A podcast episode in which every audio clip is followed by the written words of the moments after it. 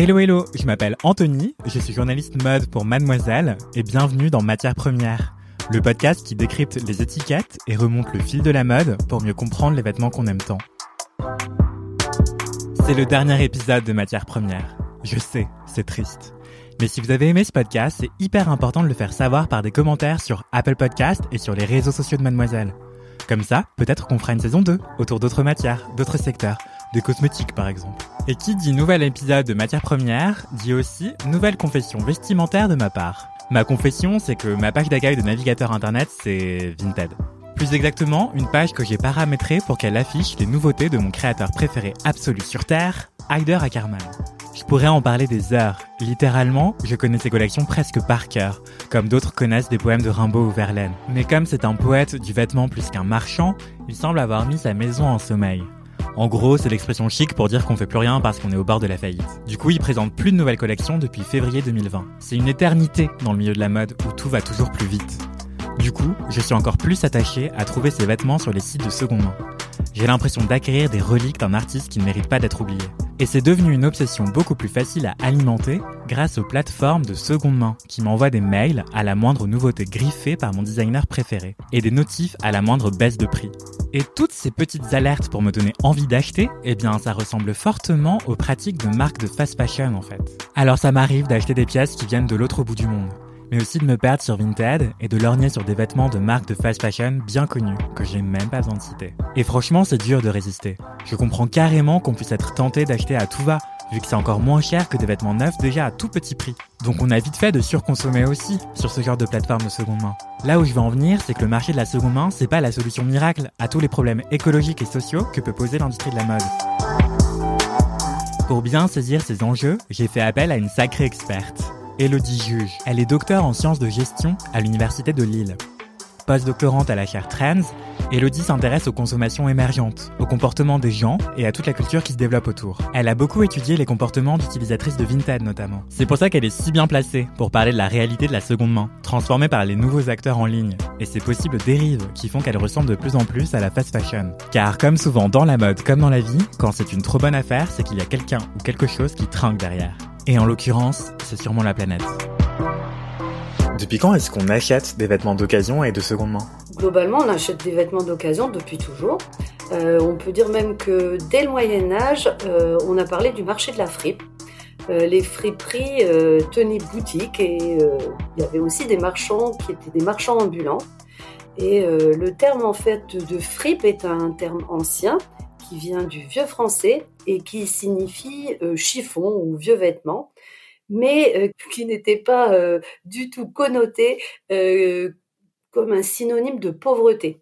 En fait, d'ailleurs même au XVe siècle, c'était une petite coquetterie d'orner ses bords de manche avec des morceaux de tissu qui avaient été découpés, usagés. Et puis, euh, au 19e siècle, à Paris, on peut dire que Paris devient une plaque tournante du commerce de, la fripe. Euh, de nombreux vêtements arrivent en transit à Paris et sont redistribués dans toute l'Europe. La fripe participe à la diffusion de la mode dès, euh, le 19e siècle. D'ailleurs, les Parisiens connaissent bien euh, le, carreau du Temple à Paris. Et le carreau du Temple à Paris, en 1880, dans les années, dans les années 1880, regroupait de nombreux euh, fripiers. Et on parlait euh, alors du marché au vieux linge. Alors ces friperies, ces fripiers ont été délaissés avec l'essor des grands magasins au début du XXe siècle. Et puis à ça s'est ajouté aussi l'essor de l'hygiénisme. En fait, euh, bah, Pasteur euh, et euh, la découverte des microbes avaient en fait impulsé cette ouais cette cette pensée de, l'hygiénisme, de, de, la propreté. Et donc c'est vrai que du coup les comment les, les enfin les friperies sont un peu tombées en désuétude et puis il y a eu aussi l'essor de la confection. Euh, voilà. Mais pour faire une petite histoire rapide, euh, mais aujourd'hui, on peut dire que, que c'est le grand retour de la fripe euh, et on peut même dire que la fripe, c'est chic. Et justement, vu que la fripe c'est devenu chic, est-ce que ça a un rapport avec le fait, l'engouement pour le vintage? Depuis quand est-ce qu'on parle de mode vintage? Et ça veut dire quoi aujourd'hui? Alors le vintage, Alors selon moi, ça, s'est développé au début des années 2000 et c'est plutôt le mobilier qui a initié cet effet de mode. Aujourd'hui, le vintage, c'est la capacité de s'approprier des vêtements anciens et ça peut être aussi un vrai mode de vie. on voit on voit que cette, cet engouement, alors j'ai quelques chiffres qui sont, parus euh, il y a pas longtemps. Euh, en 2009, on avait 15% euh, des Français qui, avaient recours à la mode de, de seconde main et aujourd'hui ils sont 40%. Ouais, c'est énorme. Énorme, ouais, 40%, c'est voilà. Comment est-ce que les friperies sont, sont passées d'une image liée à la charité, aux assauts, à quelque chose de tendance justement Tu parlais d'hygiénisme, bah là on, est, on en est revenu en quelque sorte. Euh, comment est-ce que cette transformation s'est faite? Parce que j'ai l'impression que maintenant c'est plutôt euh, bobo en fait d'acheter de seconde main et d'occasion, et plus du tout euh, quelque chose de lié aux classes populaires. Ouais, c'est vrai que certaines friperies en effet aujourd'hui, enfin ont en effet euh, aujourd'hui une image euh, tendance, hein, euh, même enviable. certains créateurs aussi, et je pense à Marine Serre, peut-être que, tu connais, ont impulsé cette image enviable de l'upcycling aussi. Alors, nos auditrices peuvent peut-être aussi, on pense par exemple à Maeva Genam ou Kelly Jenner qui, ont porté du marine serre. Et euh, bon, ben voilà, c'est cette mode de l'upcycling. Donc vous comprenez bien que la friperie euh, sort de cette image négative euh, qu'elle avait auparavant.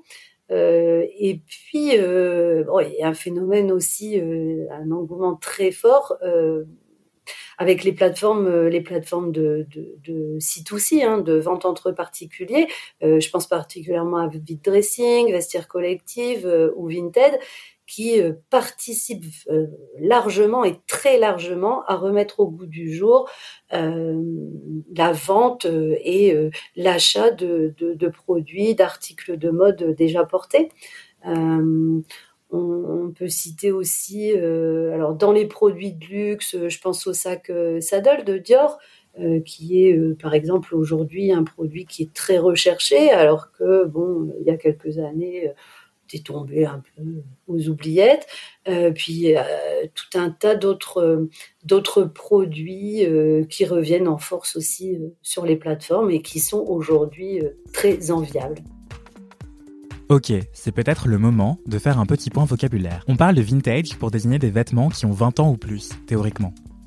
Ils peuvent être de seconde main ou n'avoir jamais été achetés et portés par quelqu'un, et donc avoir dormi dans les stocks d'une boutique ou de surplus militaire par exemple.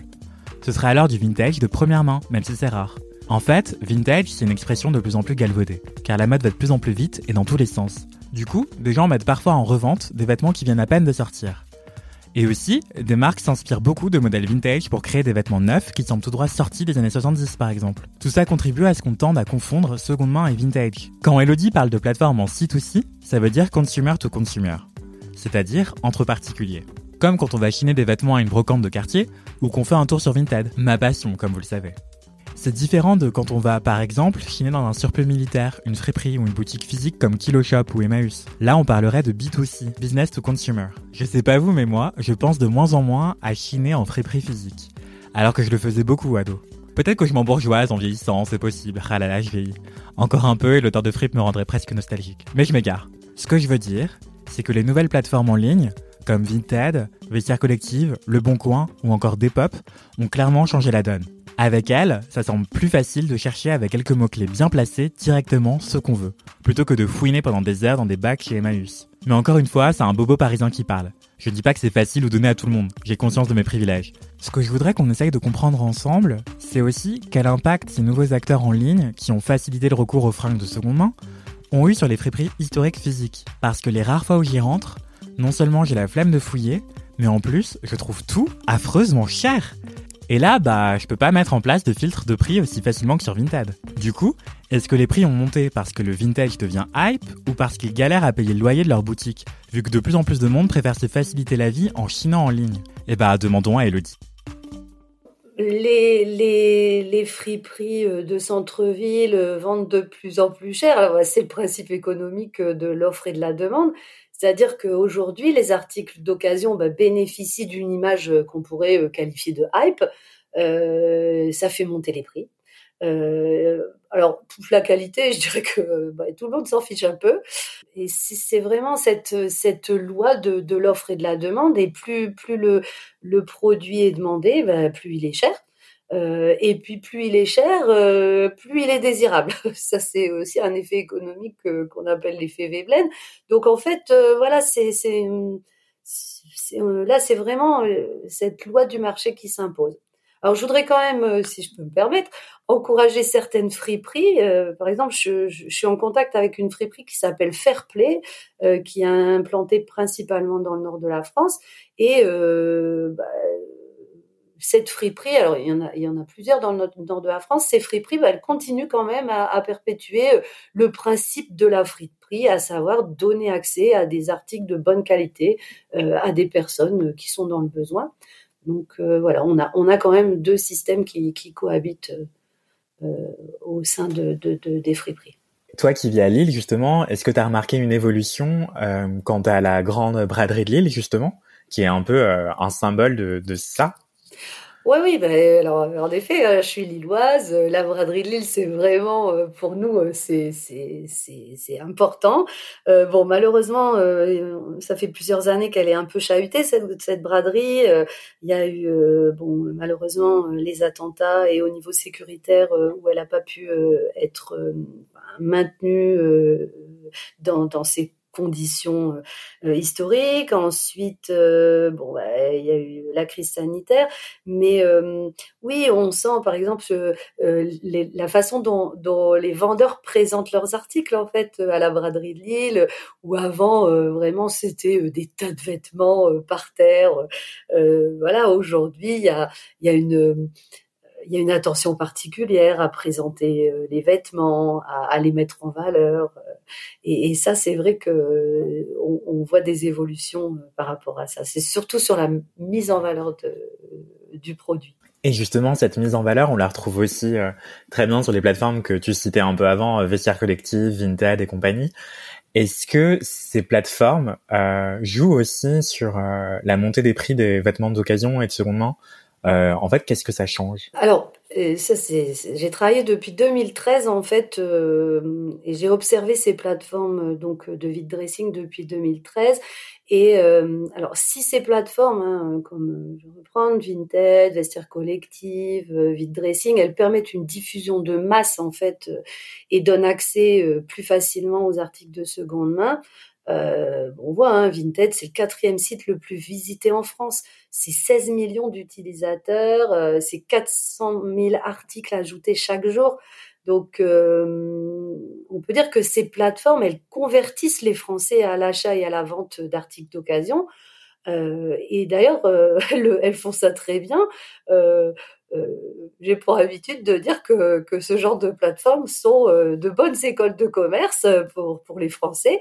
Euh, chaque consommateur devient en sorte ouais, un, un conso marchand. Je les ai définis comme conso marchand, un consommateur, mais marchand en même temps. Et euh, ces conso marchands ont des compétences spécifiques. Euh, qui sont liés au métier du commerce. Ils savent mettre en valeur leurs produits avec de belles photos. Euh, ils savent attirer les clients avec euh, des stratégies de prix étudiées. ils savent augmenter le volume des ventes en proposant des lots. ils envoient leurs colis rapidement et je dirais presque aussi vite, même parfois plus vite qu'Amazon. donc on sent vraiment une montée en compétence de, de ces des pratiquants en fait de ces plateformes euh, et euh, ça, je pense que ça a changé. Et, et du coup, euh, c'est aussi pour pour comment pour les pour ces adeptes de, de ces plateformes bah, voilà ils, ils, se sentent marchands et donc bah, ils vont marchander ils vont faire commerce. Tu citais un peu plus tôt les chiffres de des utilisateurs et utilisatrices de Vinted. En France c'est absolument énorme en fait. Mais pourtant on pouvait penser que c'était la solution miracle pour lutter contre la fast fashion. Et en quoi est-ce que c'est un leurre de croire que c'est la panacée, que c'est euh, que ça va remplacer la fast fashion? Ben, en effet, enfin, moi je pense que pour le moment, oui, c'est un leurre de penser que, c'est euh, la solution miracle contre la fast fashion. Euh, Aujourd'hui, le V-dressing en ligne, euh, c'est l'art de mettre les utilisateurs en concurrence euh, pour les faire rester sur les plateformes. Et euh, aujourd'hui, les utilisateurs de, de, ces plateformes ou même euh, les, les acheteurs de, de, de, vêtements de seconde main en friperie, etc., en fait, ils doivent être attentifs, ils doivent être à l'affût de, euh, de, de, la bonne affaire. Donc, bah, ils sont, bah, soit ils passent régulièrement dans les friperies, soit ils font attention aux nouvelles notifications. Vraiment, l'idée, c'est ça, c'est dénicher la bonne affaire, soit pour vendre rapidement, soit pour acheter euh, vraiment le produit euh, au bon prix au bon moment.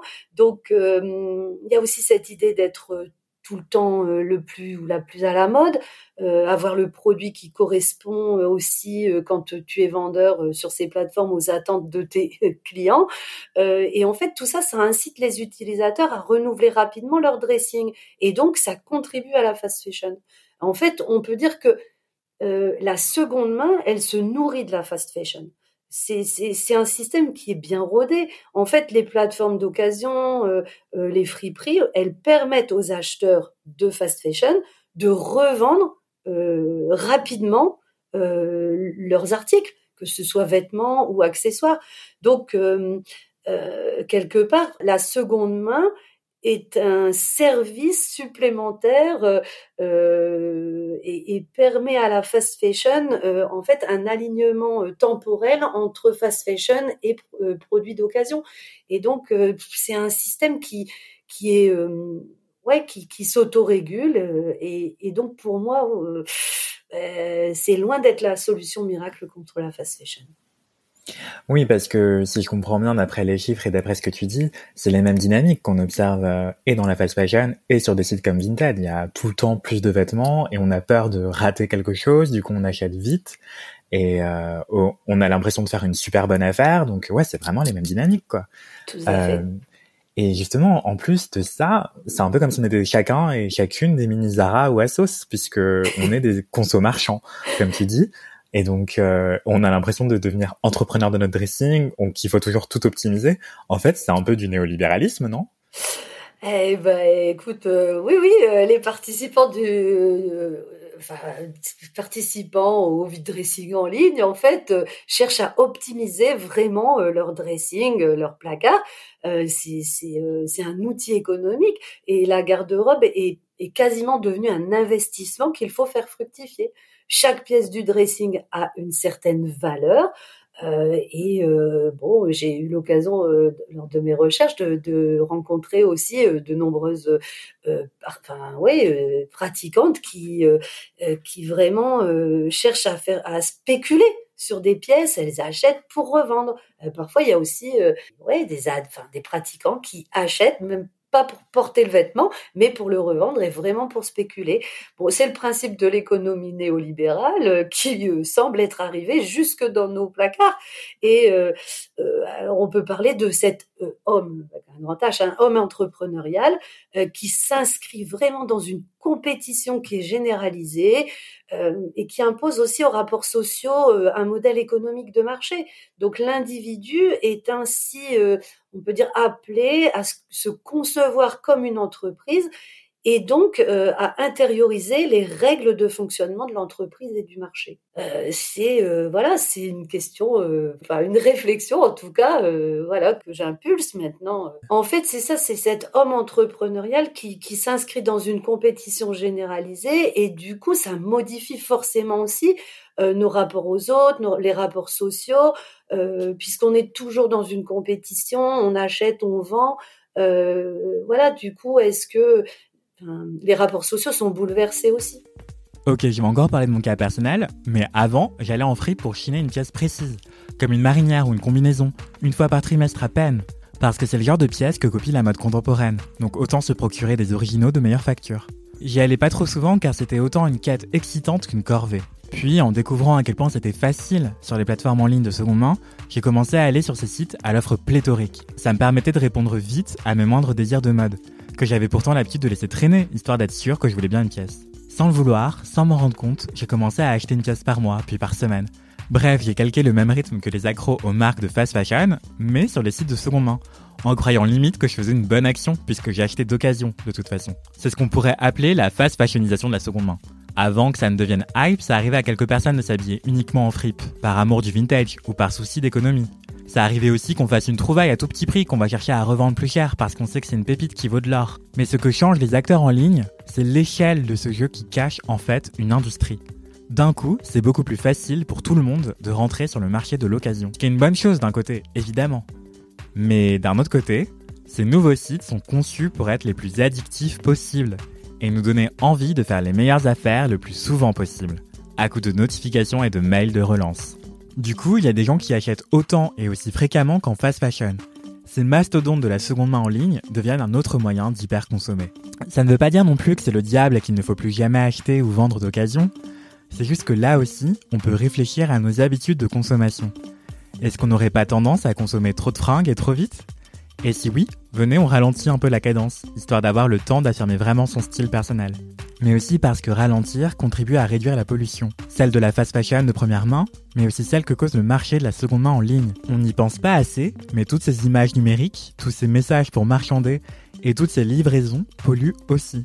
Maintenant qu'on en parle, demandons à Elodie ce qu'il en est vraiment de cette pollution numérique, mais pas que, complètement sous-estimée quand on parle de seconde main. Euh, alors, tu as raison d'aborder cette question parce que c'est un point euh, important. Euh, en fait, les sites de seconde main nécessitent un maillage qui est nombreux, enfin voilà, un maillage avec de nombreux acteurs. Et ces acteurs sont parfois de très gros pollueurs. on peut penser aux entreprises logistiques et de transport. Euh, bon, on imagine le nombre de colis qui transitent chaque jour en France via des camions de livraison partout euh, en ville, à la campagne. Euh, c'est voilà, c'est une activité qui, qui est polluante. on peut imaginer aussi la taille des serveurs informatiques. il faut stocker les données euh, de tous ces sites en ligne.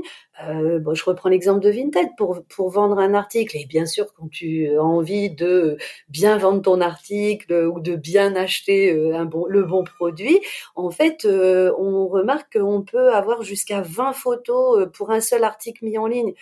Euh, on a dit tout à l'heure 400 000 articles par jour. Bon, bah, je vous fais, je vous laisse faire le calcul. Enfin bon, on peut le faire rapidement. Hein. C'est plus de 8 millions de photos supplémentaires chaque jour. 16 euh, millions d'utilisateurs connectés euh, uniquement pour pour Vinted, hein, comme on a dit tout à l'heure. Bon, bah voilà, les comptes les comptes sont faits.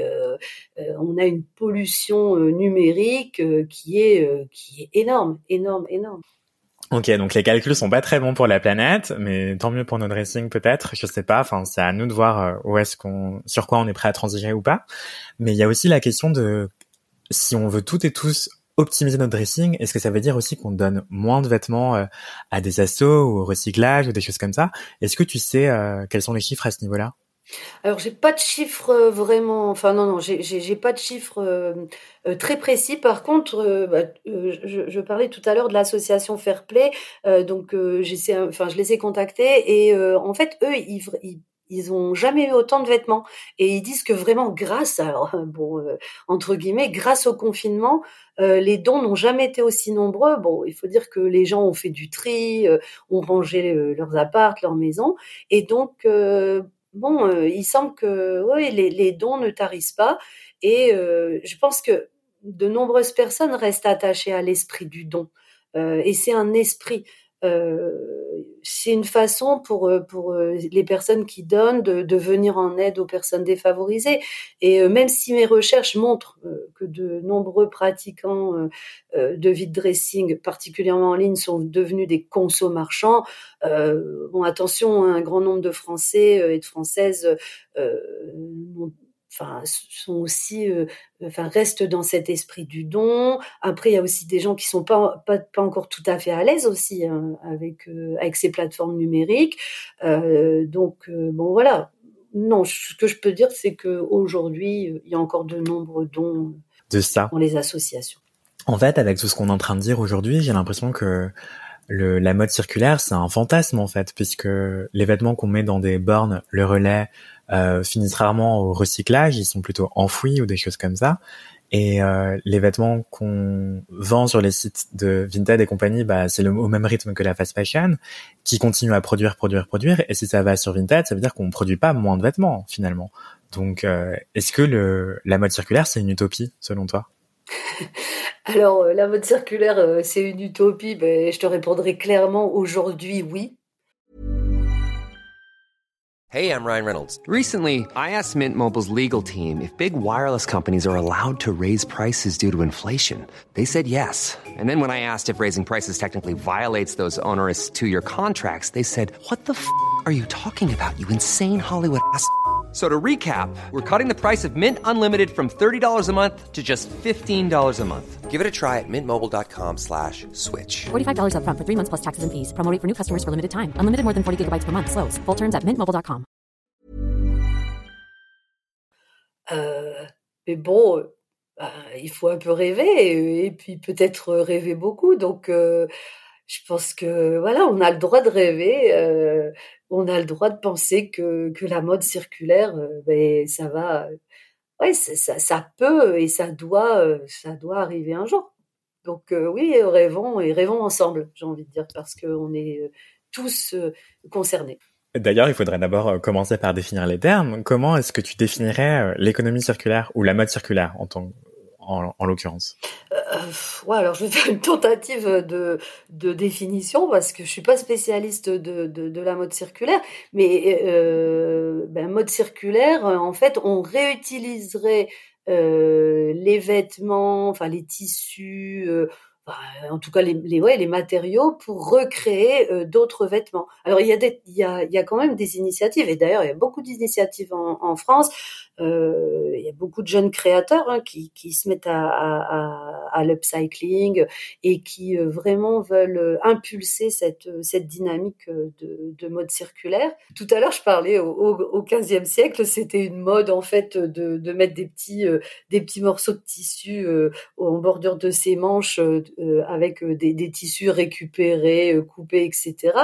Euh, bah, je pense que on parlait de Marine Serre aussi tout à l'heure. C'est c'est aussi des, des, créateurs qui doivent impulser cette tendance et puis bah, que ça oui, que ça infuse aussi auprès des consommateurs et puis que ça devienne une norme.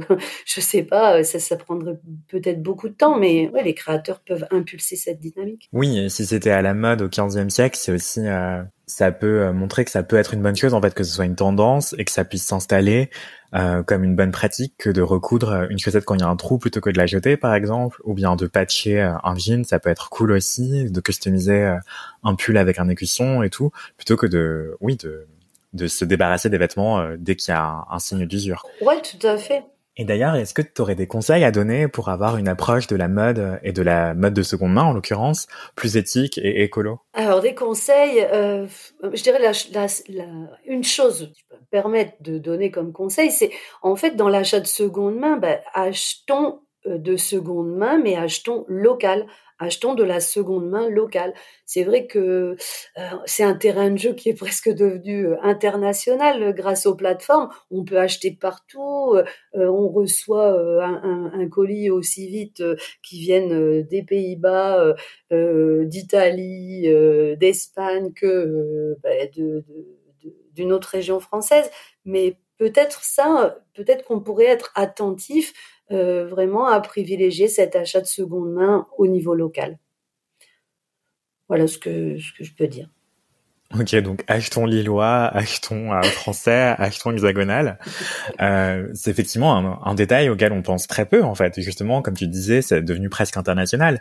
Et euh, les Espagnols et les sont, sont très forts là-dessus parce que leur Zara coûte moins cher qu'en France, par exemple. Et du coup, c'est toujours des bonnes affaires. Tout à fait. Ah, les, Italiennes, les, Italiennes, elles ont plein de boucles d'oreilles euh, tout le temps à vendre sur toutes les plateformes de. Ça sent le vécu, ah, Ça sent le vécu. Elles ont des, des boucles d'oreilles, mais alors euh, top. Et c'est vrai que bah, parfois je me dis, mais est-ce que euh, voilà, est-ce que enfin, voilà privilégier un peu un achat éthique et écolo bon voilà quand tu as une paire de boucles d'oreilles qui qui vient de Naples mais en même temps c'est tellement des paysans aussi et et c'est tellement aussi euh, c'est aussi un peu. J'ai souvent des, des, des répondantes dans mes recherches qui m'ont dit, ben en fait c'est comme jouer à la marchande. Et il y a aussi ce côté ludique qui est important dans la seconde main. Et bon, faut se faire plaisir, faut se faire plaisir. Oui, voilà, le but c'est pas de bannir les achats qui viennent de trop loin, c'est plutôt de prendre conscience du fait que ça fait un sacré parcours et en faire un petit plaisir, un petit luxe occasionnel et non une pratique euh, récurrente. Euh. Non, mais c'était en fait c'est vraiment ça. Ça j'allais dire c'est top, c'est vraiment ça. Voilà, en fait c'est de privilégier le local euh, et en effet quand on se fait, par contre en effet se faire des petits plaisirs mais mais occasionnels.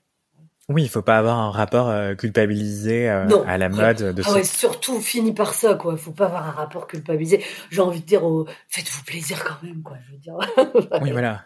Faites-vous plaisir, mais prenez conscience que la mode a un coût, que les kilomètres, ça a un coût aussi pour la planète, et que les données stockées sur Vinted et compagnie, ça a aussi un coût environnemental.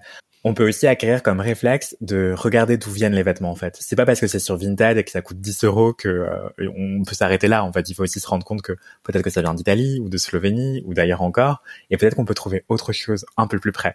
Donc voilà, c'est pas euh, le but, c'est pas de se flageller quand on achète de seconde main euh, et que ça vient du bout du monde, mais plutôt de d'avoir le réflexe de regarder d'où est-ce que ça vient et, et acheter en pleine conscience quoi. Réfléchir à ce qu'on achète aussi. Super. Bah merci beaucoup Elodie. Voilà, je crois qu'on a tout dit ou presque. Encore merci beaucoup à Elodie pour nous avoir éclairé sur les enjeux de la seconde main qui est en train de calquer de plus en plus les dynamiques de la fast fashion. Merci beaucoup d'avoir écouté cet épisode de Matière Première. Pensez à parler du podcast autour de vous, à nous mettre 5 étoiles et des mots doux sur Apple Podcast. C'était le dernier épisode de Matière Première, donc j'insiste, c'est hyper important pour nous d'avoir vos retours. L'avenir de la mode en dépend. D'ici là, portez-vous bien et sapez-vous bien. Bisous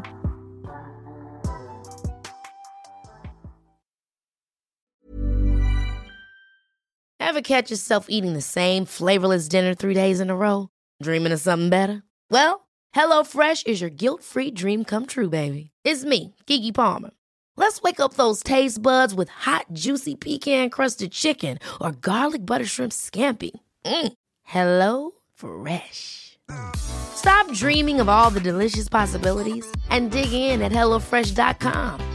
Let's get this dinner party started.